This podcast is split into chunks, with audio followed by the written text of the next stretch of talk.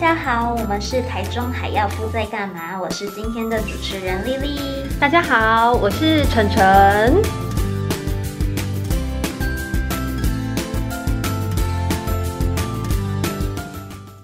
我们将在这里和你分享大台中地区健康大小事、生活话题与健康资讯对谈。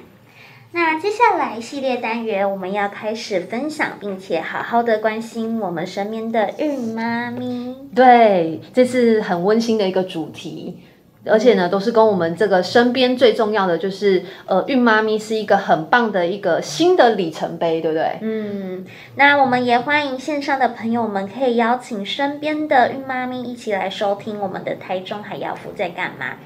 那今天的主题是孕妈咪该知道的事，准备好迎接新生命了吗？其实怀孕时啊，情感会变得脆弱是正常的。那像温柔敏感的母亲，其实我们可以更贴近孩子，更了解孩子的需求。那在照顾宝宝的同时，也滋养他的内心。但是大家也要知道，就是面对孩子的诞生啊，可能会感到既兴奋又有点恐惧。那对于孕妈咪来说，心理的准备往往因为看不见，所以也会被大众被误误认为不重要。嗯，但是如果说能做好孕前准备，在计划怀孕的话，就能省去不少麻烦，让夫妻双方在孕期过得更加顺心哦。对啊，哎，其实啊，对孕妈妈来说，不只是吼挺着我的大肚子等到小孩诞生而已，在这个过程中，其实要做的心理准备，说真的，真的很不还不少。所以今天呢，我们就要来分享，呃，不管你是计划呃要怀孕的妈咪，或者是你现在本身已经是怀孕的，我们都要做好一些心理准备。那到底有哪些心理准备呢？丽丽，你觉得呢？嗯。不晓得哎，晨晨可以跟我们分享吗？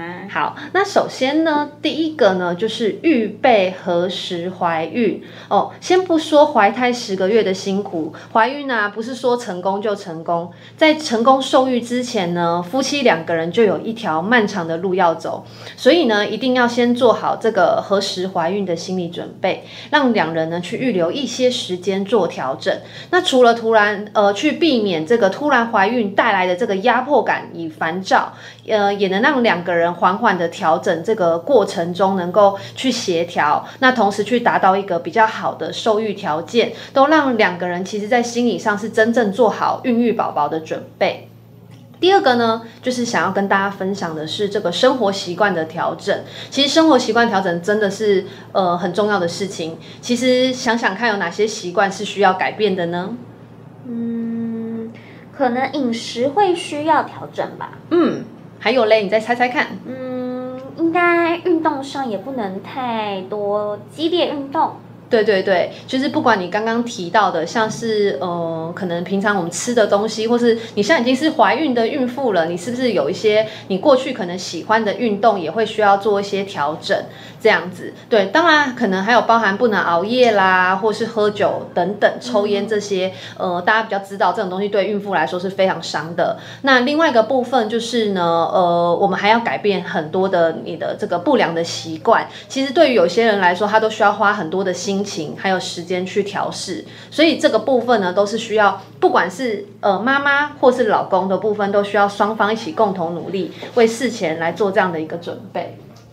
好，另外的部分呢，就是我们需要面对一个受孕的态度哦。其实我们两个人呢，都呃很想要怀孕，那。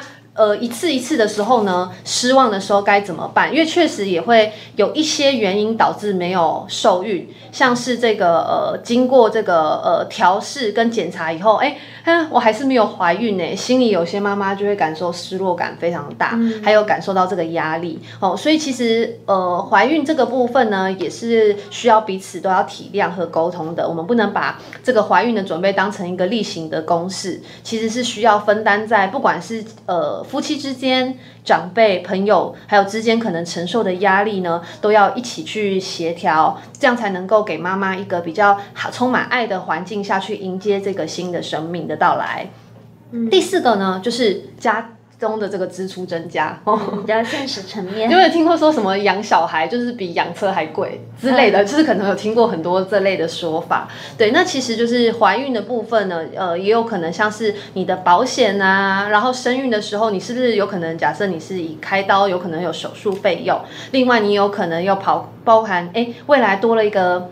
家庭成员，那、啊、我们家里够不够住？租屋的空间足不足够？哦，那还有未来孩子的奶粉钱、坐月子的钱，哦，像月子费也不便宜耶。对对对，然后这些七加八加，还有以后的教育费啊等等这些事情的，都是需要去做好一个财务上的准备，能够去面对未来在经济上的这个压力。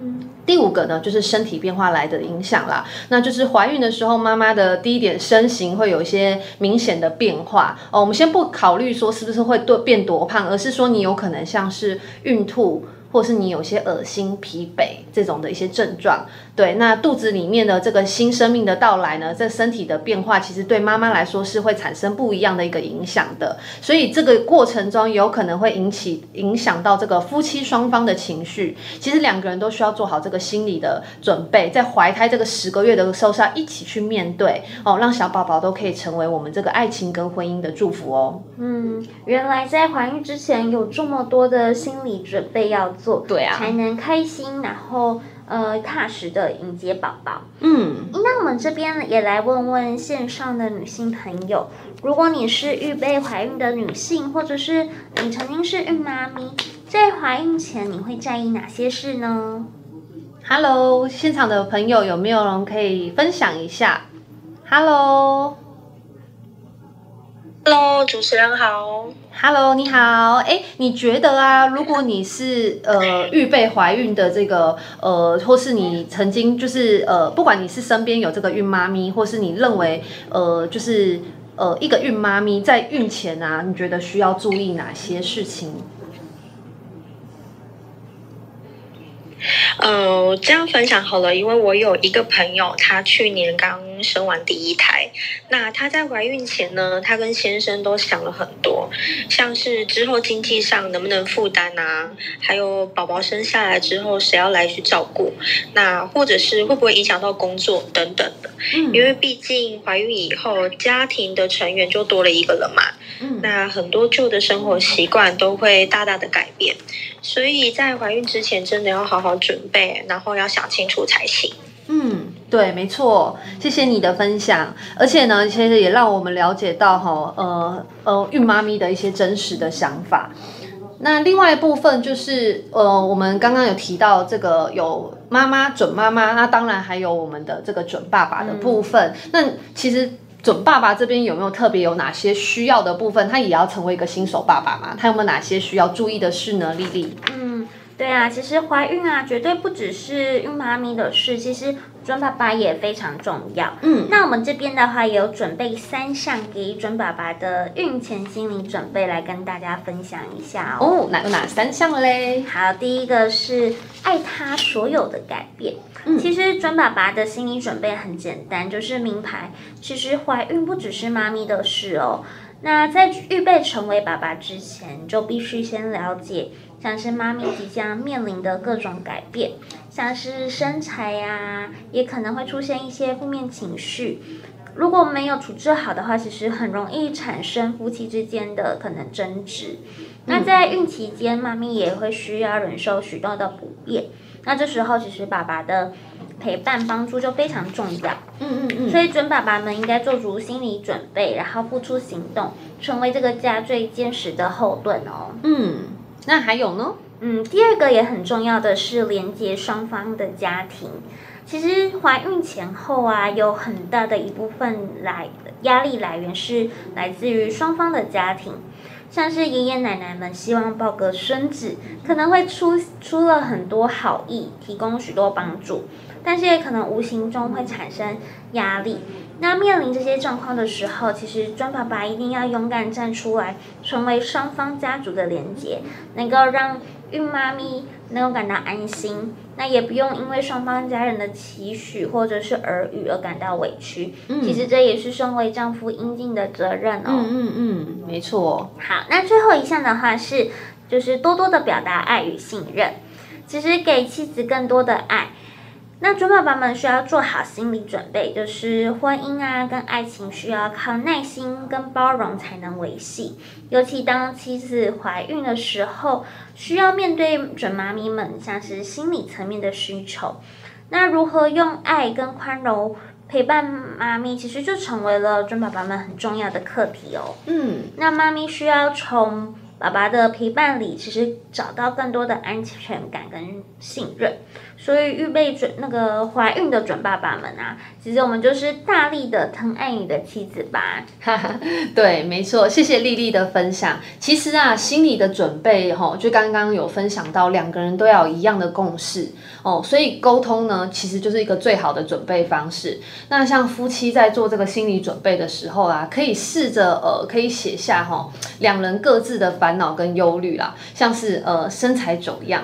怀孕后的作息、家中的开销等等，先彼此都可以呃，透过个记事本先写下来。那这个。目的呢，就是可以让呃夫妻双方都可以真正的去共同面对心理的这个担忧哦，成为两个人都彼此分担，然后好好的一起做未来的计划，就可以把这个转忧为乐，让怀孕呢不是在一个负担，而是让孕期都可以充满这个期待跟喜悦哦。那我现在呢也想要问问看现场的朋友，哎，大家有没有呃刚刚有说为什么怀孕啊？不只是妈妈的事，为什么先生也要做好准备呢？我想听听你的想法。喂喂喂喂，嘿，你好，这样有听得到吗？有。哦，嗯，因为我觉得就是怀孕当然是夫妻两人，也是整个家庭的事啊。嗯。而且虽然怀孕宝宝的是妈妈，嗯，但未来是要一起跟老公一起迎接就是新生命的到来啦。对。所以就是抚养宝宝当然是夫妻两个人共同的责任，真的。而且就是怀孕的妈妈也需要，就是老公情感就是支持，也要生也要生活上，因为孕妇有各种的不适，也很不方便，挺着一个大肚子，所以当然也是需要，就是很重视她生活上的照顾跟需求啊。是是，哎，你本身是孕妈妈吗？还是？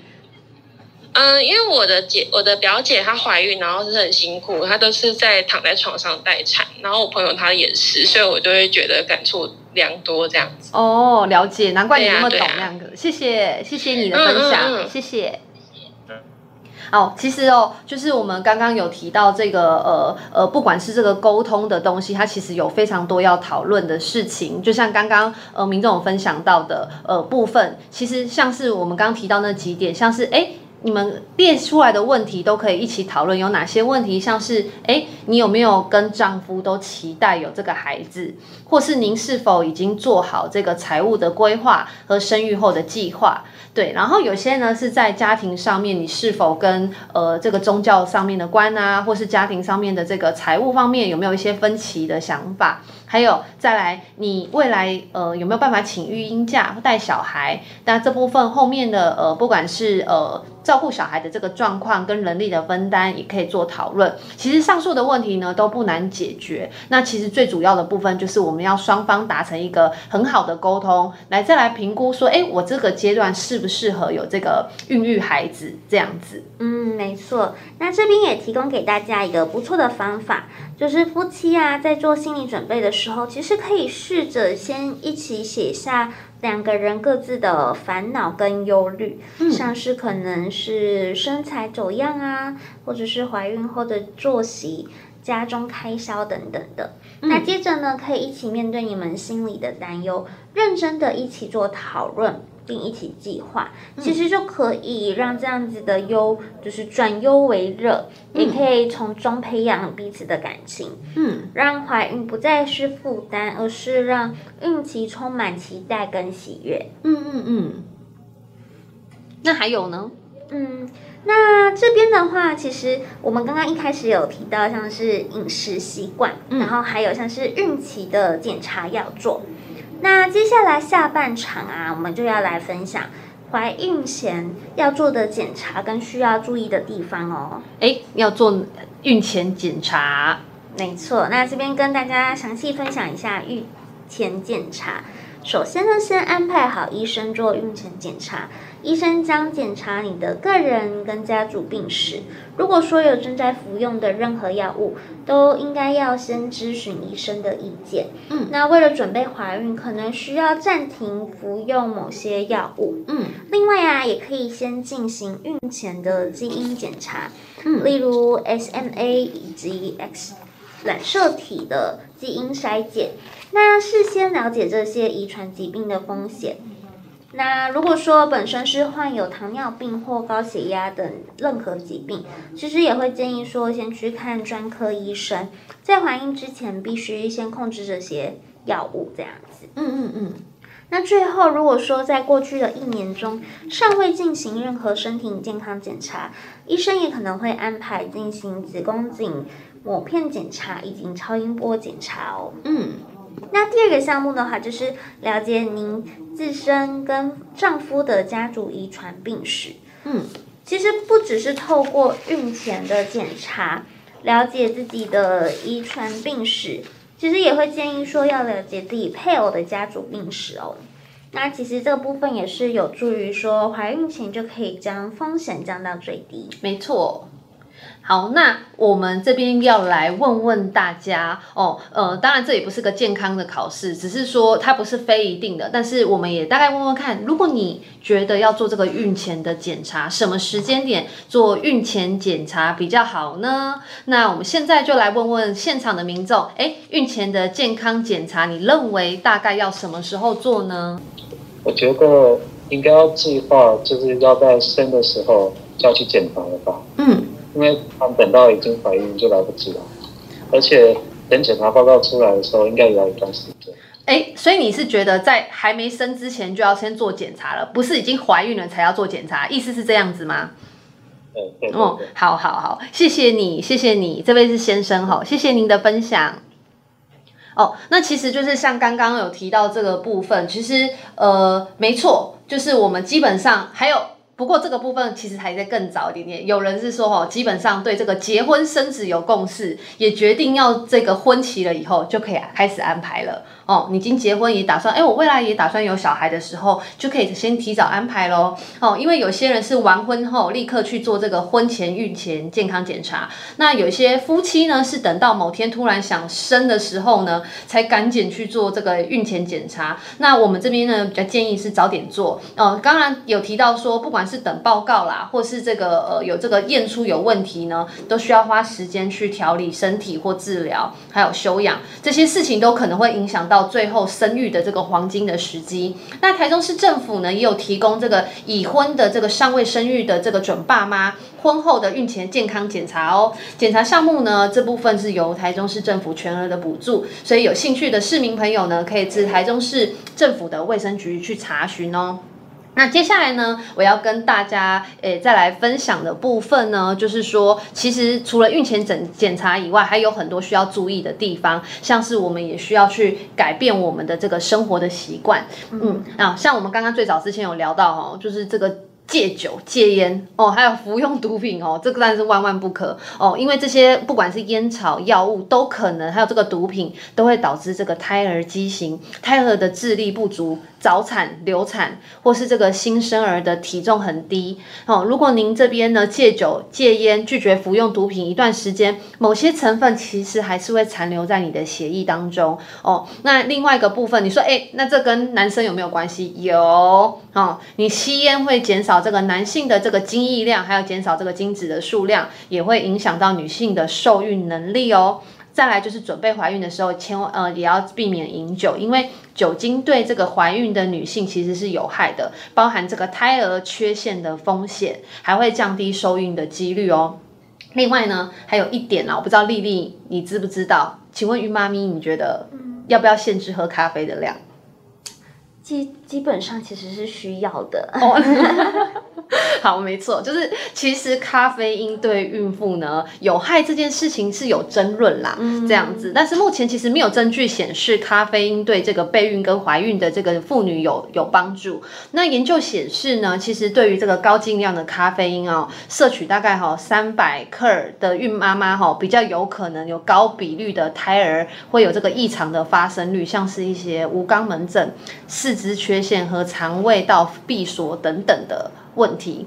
另外呢，呃，但不过这部分我们还是说，就是如果你是喝少量的咖啡，是比较没有太大的影响的。不过谨慎起见，建议你不要摄取太多的咖啡因，哦，要去做这个限量的管控，哦。那另外一部分就是要做这个营养的均衡，因为怀孕的时候需要去补充这个营养，让自己的身体是维持一个最健康的状态，也有助于这个怀孕。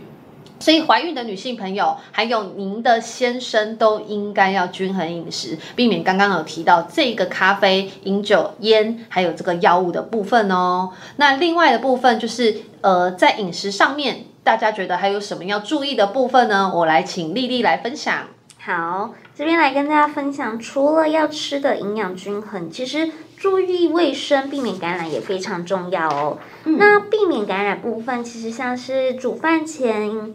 记得洗手，那确保把食物存放在二到四度的冰箱，并将冷冻库温度降至负十八度。嗯，那也记得不要食用未加工或者是未煮熟的家禽、鱼、奶酪、奶酪，或者是未经消毒的乳制品以及冷盘等等的。嗯，因为像这些食物其实都可能会含有李斯特菌，是有可能增加胎儿死亡和流产的风险哦。嗯。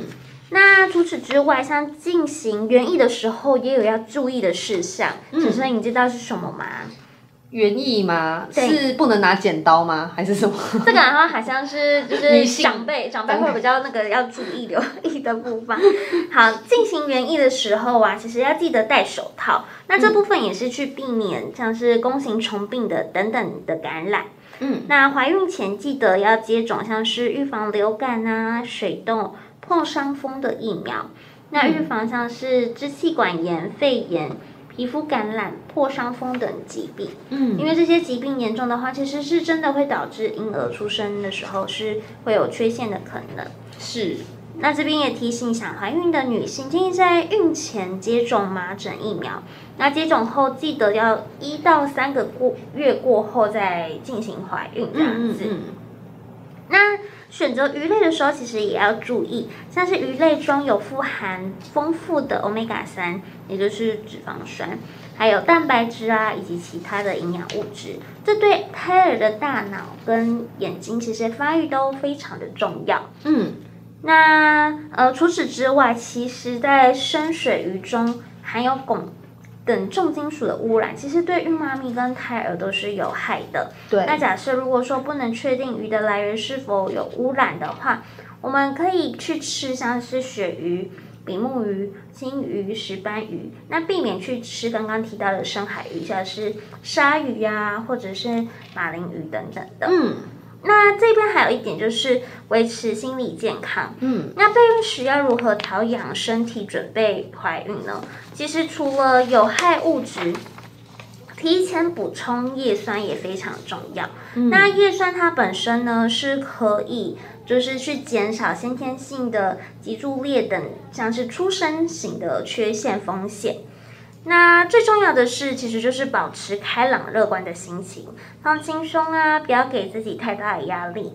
偶尔可能会感到紧张或沮丧，或者是常有消极的想法，其实都是嗯很很常会发生的。嗯，可能会让备孕的女性朋友。在紧绷状态是真的会不利于怀孕，那这个时候其实就真的会建议多多跟家人朋友聊天，那也可以去寻求心理医生的帮助，对哦、或者是多运动啊，或者是做瑜伽，这些都是有助于帮助舒缓压力的。嗯，另外啊，还有就是呃，也要做这个安排牙科的检查。其实啊，怀孕前呢，维持口腔的健康很重要。像是怀孕期间这个荷尔蒙啊的变化，会使孕妈妈容易患上这个与牙齿有关的疾病，牙龈也容易发生这个发炎跟肿胀，严重的时候还会导致宝宝早产哦。所以在怀孕的时间呢，也建议呢，您这边可以定期的洗牙。健保也有补助孕妈妈有几次洗牙，三次洗牙，在怀孕的这个初期的时候，不建议直接照这个 X 光。因此呢，当您在准备怀孕时，记得提前先看牙医哦，蛀牙、根管治疗、植牙的手术都可以在怀孕前先处理好哦。再来呢，就是像是规律的运动啦。如果那个备孕的女性朋友，你有这个规律运动的习惯啊，太棒了哦。那、如果你还没有运动习惯呢，我建议这边及早开始运动呢，有助于帮助这个健康，减轻压力，为怀孕做好准备。如果工作忙碌无暇运动，建议可以每天健走三十分钟，以爬梯、爬楼梯呢去取代这个电梯哦。捷运的部分或搭公车可以早一站下车，都可以增加这个运动量。那再来呢，像是这个呃，保持理想的体重啦，嗯，当然这句话呃，对或许有些妈孕妈咪来说会比较困难，但是其实呢，呃，这边主要是比较提醒说，因为 BMI 的这个指数哦，跟怀孕的这个几率有关系哦，较为肥胖或瘦弱的女性怀孕几率比较低，所以简单来说，BMI 在一个适中的女性，哦，呃，怀孕几率比较高哦，过高跟过低都是比较不好的，或是在分娩的时候容易发生的这个并发症的风险。会比较高，这样子，对。那另外的部分呢，还有没有一些属于像是女性的一些排卵的周期这部分，有没有需要注意的呢？丽丽，嗯，这边也跟大家介绍一下，其实透过排卵试纸啊、基础体温或者宫颈黏液的状况来观察自己是否进入排卵期，这个部分其实对于准备怀孕也非常重要。嗯，那也可以。直接去像是妇产科照超音波去评估排卵的时间。嗯，那当作息不规律的时候，基础体温可能就不那么准确。那避免误差，其实会建议在准备怀孕时，可以多采用多种方式来评估自己是否即将排卵哦。嗯，那还有一点是，也要记得停用避孕药，因为当准备要怀孕的时候，也是时候就是。不需要避孕药了。准妈妈在计划怀孕的时候，会建议啊，停止服用避孕药至少一到三个月，才能确保顺利怀孕。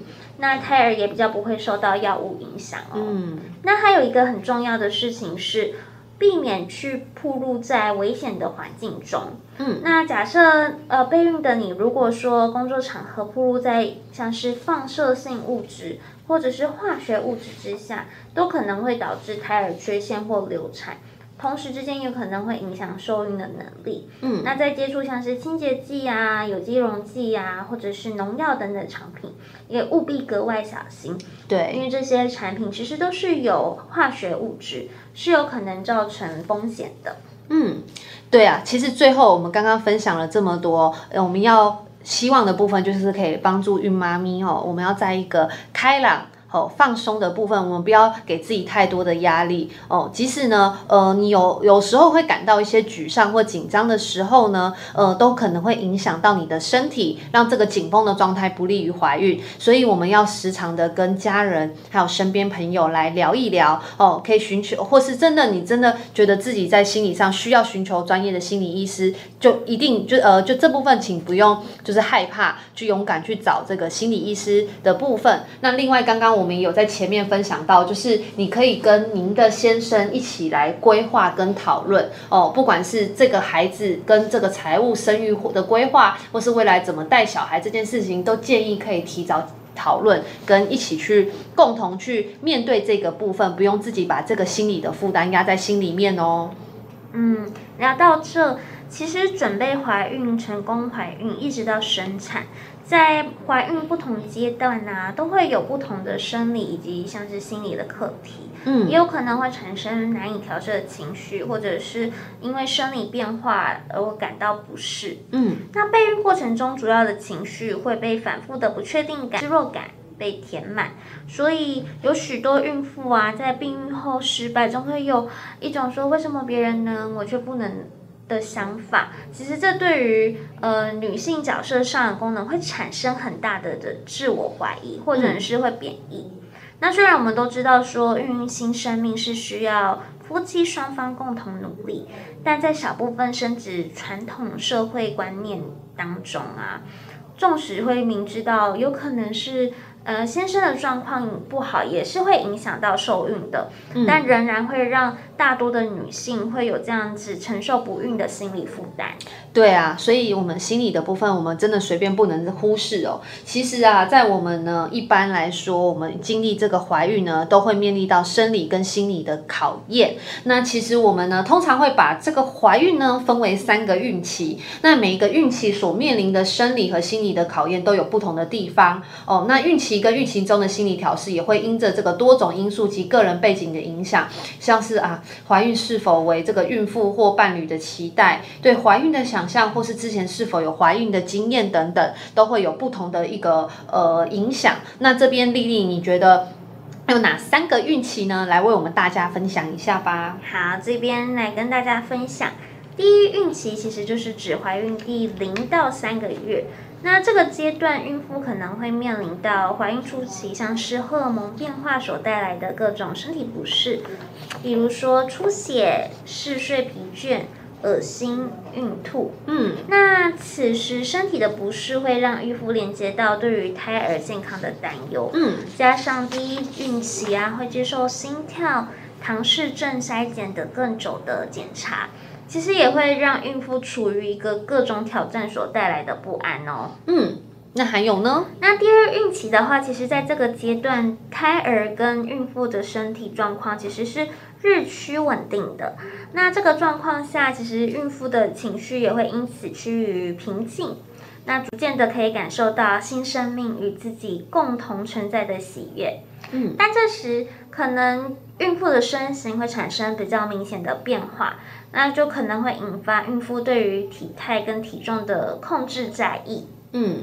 那第三阶段就是第三预期，其实就是胎儿在身体成长加速的状况下，开始对于孕妇的身体产生压迫，可能会影响行动啊，然后会有进食跟睡眠的困扰。那此时有许多人在职的孕妇们都会产生一种需将工作告一段落，那以便自己去生产的交接压力。嗯。那也因此啊，其实身体跟心理上的负担都会交接的呃交互的堆叠，进而会影响到情绪的调试哦。嗯，没错。所以对女性来说啊，孕怀孕啊，本来是女性最重要的一个喜悦跟期待的人生阶段之一。不过哈、哦，对部分的女性来说，其实有可能会感到这个困惑、害怕、压力，甚至会有这个忧郁的时期哦。嗯，没错。其实我们千万不要忽略。就是身边的孕妈咪，嗯，其实大约十四到二十三趴的孕期女性会有忧郁症状，或者是罹患忧郁症的可能。那从中可能有许多人没有接受正确的像是忧郁症诊疗，因此容易伤及胎儿。嗯，诶，那么产前忧郁症究竟为什么会发生呢？晨晨可以跟我们分享一下吗？嗯，其实大家需要了解的事情就是荷尔蒙的变化，哈，是这个忧郁症致因呃致病的因子。所以这个忧郁症是一种这个情绪失调导致的生理疾病，基本上成因非常多。但呃，因为女性这个荷尔蒙的变化也会呃也是一个致病的一个因子之一。所以嗯、呃，我们在女性朋友怀孕期间的时候，这个荷尔蒙的这个激烈变化也会成为这个哈呃。罹患忧郁症的这个高风险群哦，嗯，另外也需要透过这个医生专业的诊疗，搭配药物及非药物的治疗，才能早期的这个发现，早期的治疗哦。好，那这边呢，我们要来请大家来猜猜看哦，产前忧郁症跟这个呃怀孕期所罹患的忧郁症哪一个比例比较高呢？你们觉得大家是在还没怀孕之前就容易罹患这个忧郁症哦，还还没生产之前，还是在这个怀孕期间呃罹患这个忧郁症，哪一个比例比较高？有没有现场的朋友可以帮我们来回答？有听到吗？有，请说。Hello，Hello，主持人好。哎，你好，Hello。我来猜猜看，我猜应该是呃怀孕期间吧，就是因为感觉怀孕期间身体的变化比较大，然后就会比较容易影响到心理，不知道对不对？哦，oh, 好，没关系，谢谢你的回答，谢谢你哦。好，其实其实呢，呃，像我们根据这个哈，呃，英国的这个布里斯托大学精神科的医生哈，Jonathan Evans，他跟其他的研究人员在这个英国期刊，呃，叫。呃，BMJ 的这个地期刊呢，共同发表了一个论文，其中呢，在这个一九九一年到一九九二年，针对了一万四千五百四十一位的女性，在怀孕的十八周、三十二周以及产后的八周和八个月，都进行问卷的调查。就研究发现，这个怀孕十八周时发现的忧郁症比例为十一点八，三十二周为十三点五，产后呢八周是九点一，产后八个月是八点一哦，怀胎三十二周罹患忧郁症的比例比较高哦，所以刚刚这位朋友您这边是猜对喽哦，就是我们基本上哦，在怀孕期间这个忧郁症的诱发的比例其实也高于我们的产后忧郁症。那产前的忧郁症最主要就是会影响到体内的胎儿成长，所以我们要非常的谨慎哦。嗯，诶，那么晨晨可以跟我们分享具体来说啊，产前忧郁症对胎儿跟妈咪会造成什么影响呢？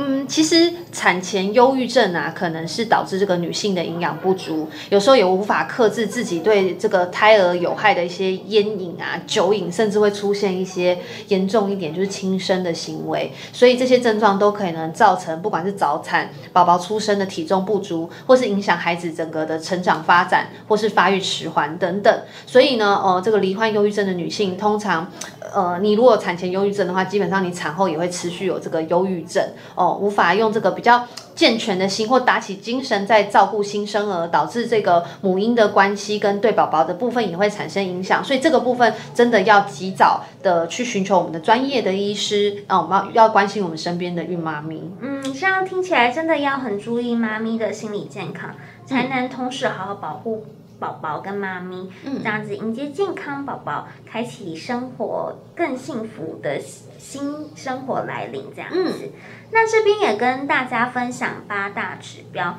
提供孕妈咪自我检视是否有产前忧郁症的方式哦。那假设这八大指标有超过两个病症，并且持续长达两周以上，我们这边就会建议可以寻求身心科医师来做协助哦。嗯，那这八大指标分别有第一个持续的忧伤情绪，嗯，第二个无法专心。第三个失眠或是嗜睡，那第四个是对平常有兴趣的活动或事物突然失去了兴趣。嗯，那接着的话有像是脑海中常有死亡、轻生或对人生绝望的念头。那第六个是像是焦虑，那第七的话是常感到罪恶或者是生命没有价值。那第八个的话就是饮食习惯突然有产生很大的改变哦。嗯，对啊，所以刚刚有分享到，总结来说啊，其实呃，就是孕妈咪啊，其实很多事情我们要好好的自我检视，不管是先生还有家人，都要很适时的，还有及时的关心我们身边的孕妈咪，提供我们心理上的支持。如果呢有类似这个忧郁症的这个前兆或症状，也可以帮助这个孕妈咪去检视，让我们能够去陪伴，呃，甚至陪她去这个身心科的医师都可以去寻求一个协助哦。没错，以母亲个体的角度来看，其实育情中啊，有很多身体跟心理的感受，可能先生是比较难以体会的，像是孕吐的过程，其实是呃很孤单又难熬的哦。所以说，如果你身为孕妈咪，或者是身边有孕妇朋友，可以勇敢的去和先生，或者是亲朋好友、家人，说出自己的需求跟心情，主动的寻求帮助，同时可以消弭心中的不安与恐惧哦。嗯，那如果我民众想要真的知道，哎，如果我真的有需要帮助，我可以用哪些寻求管道啊？嗯，这边也跟线上朋友分享一个心理资源。那就是卫生福利部其实是有提供二十四小时免付费的安心专线一九二五，以及孕产妇关怀咨询的专专线哦。嗯，那专线是多少啊？也跟大家分享。好，是零八零零八七零八七零。那除此之外，其实本市呢也有提供免费的定点咨询服务，由专业的心理医师去做服务。那给予像是心理关怀以及支持，那协助解决情绪困扰。那如果说有需要的民众，可以至各区的卫生所做申请哦。嗯。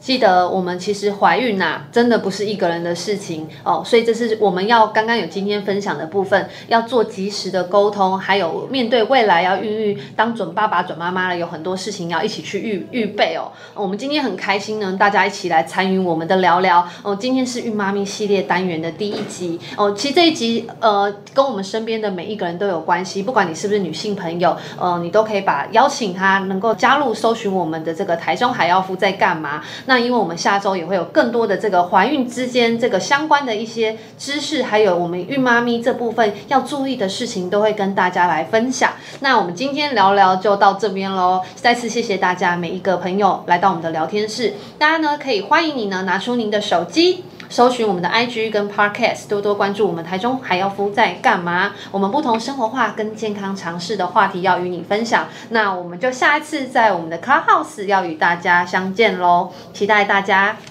下次再上线，拜拜，拜拜。喜欢我们台中海药夫在干嘛？记得关注，定期收听我们的频道哦。谢谢，我们下次见。